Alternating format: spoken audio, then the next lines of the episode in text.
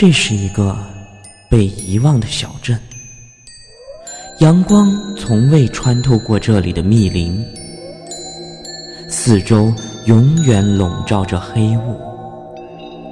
在黑雾当中，究竟有什么样的秘密正在等待着你？欢迎你来到夜色镇。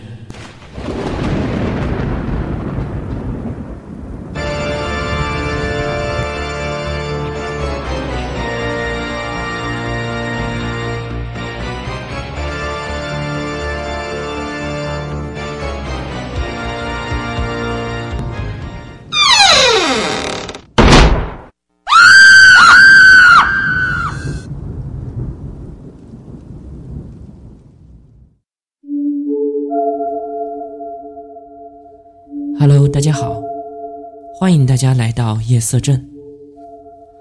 今天夜色镇的鬼话连篇给大家带来的故事的名字叫做《漂亮的鬼女孩》。我的老家是在贵州的一个小山村，村子里一共只有二十户人家。小时候，我爸妈外出打工。我就跟着爷爷奶奶生活。我们村上原本有一所小学，虽然很小，但是也给村上的小孩提供了很大的便利。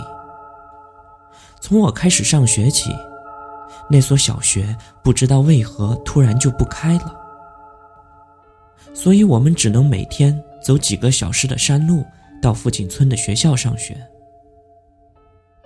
以前我们村上的小孩都很喜欢去村上的那所小学里面玩，后来关了，家里的大人都不让自己的小孩子接近那所学校。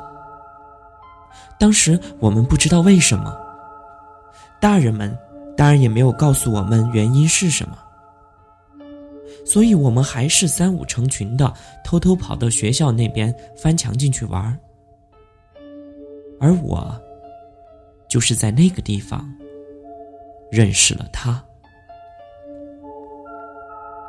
我记得那年正值秋季，正是农活繁忙的时候，大家都在田里忙活自家的庄稼，所以每天都要天黑了才回家。傍晚，我们放学回家，看到家里的大人都还没回来，就偷偷的跑去旧学校里面玩儿。记得当时我们一共去了五个小伙伴。到了学校以后，大家就开始捉迷藏。可能玩的太尽兴了，不知不觉天色就暗了下来。我把学校的每个角落都找遍了，可是一个小伙伴也没有找到。心里就想，他们可真会躲，下次我再也不跟他们玩了，因为我怎么都找不着他们。我沮丧的坐在升国旗的台子上，大声的叫道：“你们出来吧，我不玩了，我要回家了，你们快出来呀！”可是连喊了几声都没有人回复我。我正准备起身走了，突然看到有一间教室亮起了灯。我以为我的小伙伴们在那间教室里，于是便兴冲冲的就跑了过去。教室的门是关着的，里边非常的安静。于是我用力的推开门，但是里边仍然没有找到我的小伙伴，但是却有一个看起来和我一般大的小女孩，安静的坐在破旧的座位上。他低着头，看着手里的笔记本。就连我推门走近他，他都没有抬头。我走到他的身边，惊奇的问他：“咦，你是谁呀？我好像从来没有见过你啊。你不是我们村的吧？”他缓缓的抬起头。我直到现在都还记得清楚他的模样，大大的眼睛泛着一丝丝水汽，但是眼神却是很空洞的那种。他的皮肤很白，白的有些透明，薄薄的嘴唇红的有一丝的妖异。当时给我的感觉就是太漂亮了，就像电视里的娃娃一样。他看了我一眼，没有说话，继续低下头看他的笔记。当时我觉得，可能是因为他太好看了。于是我就想亲近他，心里想，要是能和他做朋友，大家都会羡慕的。于是我很讨好的就跟他说：“你怎么一个人在这儿呀？你的朋友呢？”他依然没有理我。于是我又继续的追问。而这个时候，他抬起了头，空洞的眼神中有一丝狠厉。都死了。他的语气冷冰的可怕，我莫名的感觉到一丝的凉意，我的心里也开始跟着害怕了起来。他就一直的盯着我。可是我当时没有明白那种眼神意味着什么。我直到后来才知道那是死亡。但是也就是可能我的不懂，才让我侥幸逃过了一劫。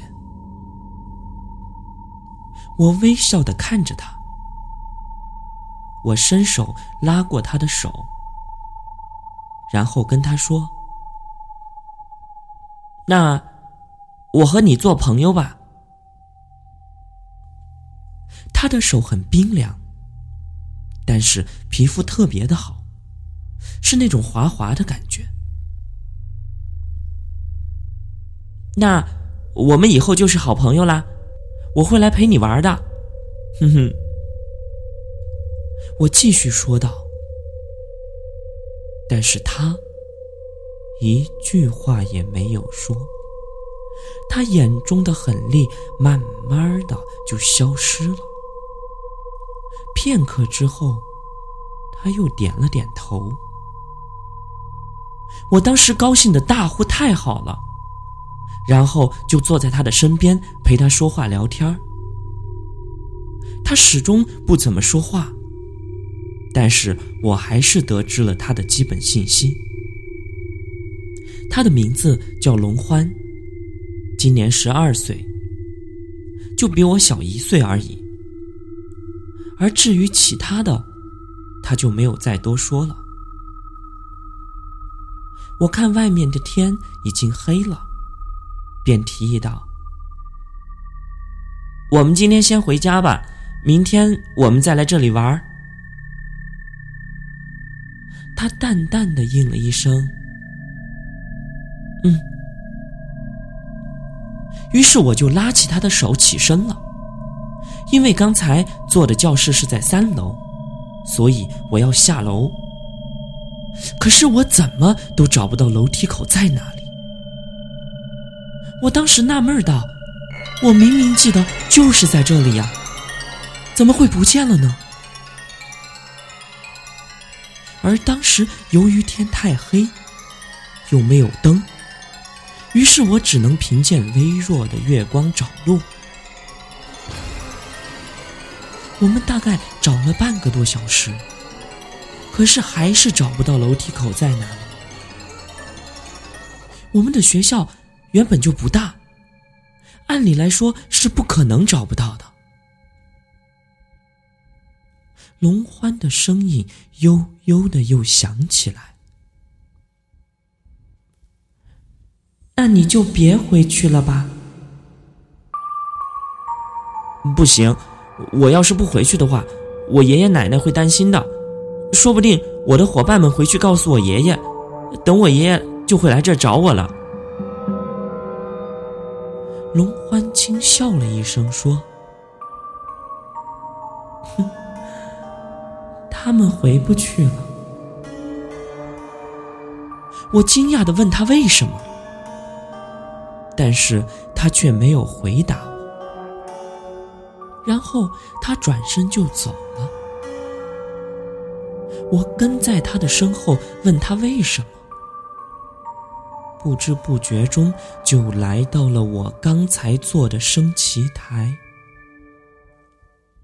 借着微弱的月光，我看到我的小伙伴们居然倒挂在旗杆上，面部充血，眼睛瞪得老大。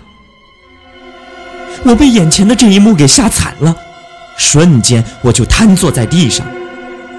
我当时已经哆嗦的说不出话来了，而一旁的龙欢则微笑的看着我。我瞬间的觉得眼前的龙欢是多么的恐怖，月光衬得他的脸越发的白，妖异的嘴唇如同染了鲜血一般，白色的裙子轻轻的飘起来，他整个人都是若隐若现的，让我想起了电视机里的女鬼。你看。我不是说他们回不去了吗？都在这儿呢。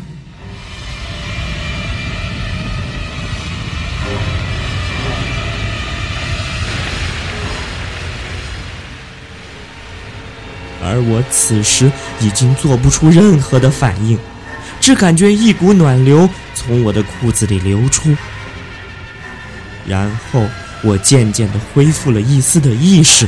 我惊恐的看着他说。你，你，你不是人！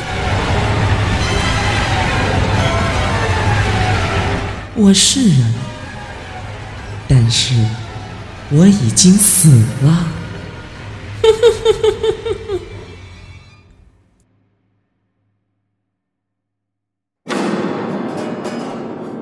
龙欢的语气依然是轻飘飘的。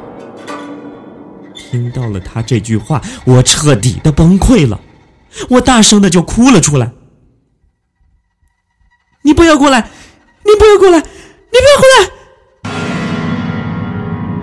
我惊恐的大叫着，然后我的眼前开始慢慢的模糊。闭眼的那一刻，我看到龙欢慢慢的走向我，我知道我要死了。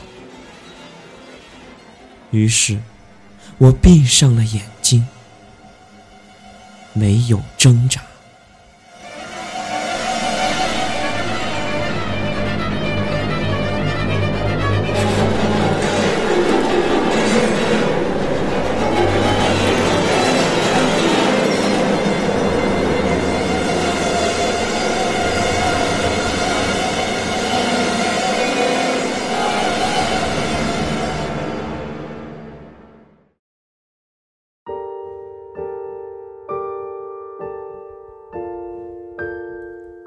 醒来的时候，我是在医院。我的爸爸妈妈也回来身边照顾我。后来我才知道，那天我爷爷在学校里找到了昏迷的我，还有我的那些小伙伴的尸体。确实，他们都死了。法医鉴定的结果是被吓死的，而我却昏迷了一个月。靠了打点滴维持生命，医生们都说我可能永远都醒不过来了。出院了以后，我整天都躲在家里，不敢外出，也不敢跟人家说话。死去的小伙伴的家人几次来我家问我那天到底发生了什么事儿，可是我只是哭，我什么话也说不出来。大家都以为我傻了。后来，爸爸妈妈准备带我去广东治疗。在家里的最后一个晚上，我又梦见了龙欢。他跟我说：“我们是朋友，所以他没有害我。”还告诉我，他已经死了好多年。是被村上的老师给害死的。所以怨气很重。我的梦突然被惊醒，龙欢的画面渐渐的消失。我睁开眼，看见我爸爸挂了一块玉佩在我的胸前。我爸爸告诉我，这是大师开过光的，可以保我的平安。后来，我就随我的爸妈去了广东。慢慢的，走出了阴影。可是我，却始终忘不了他。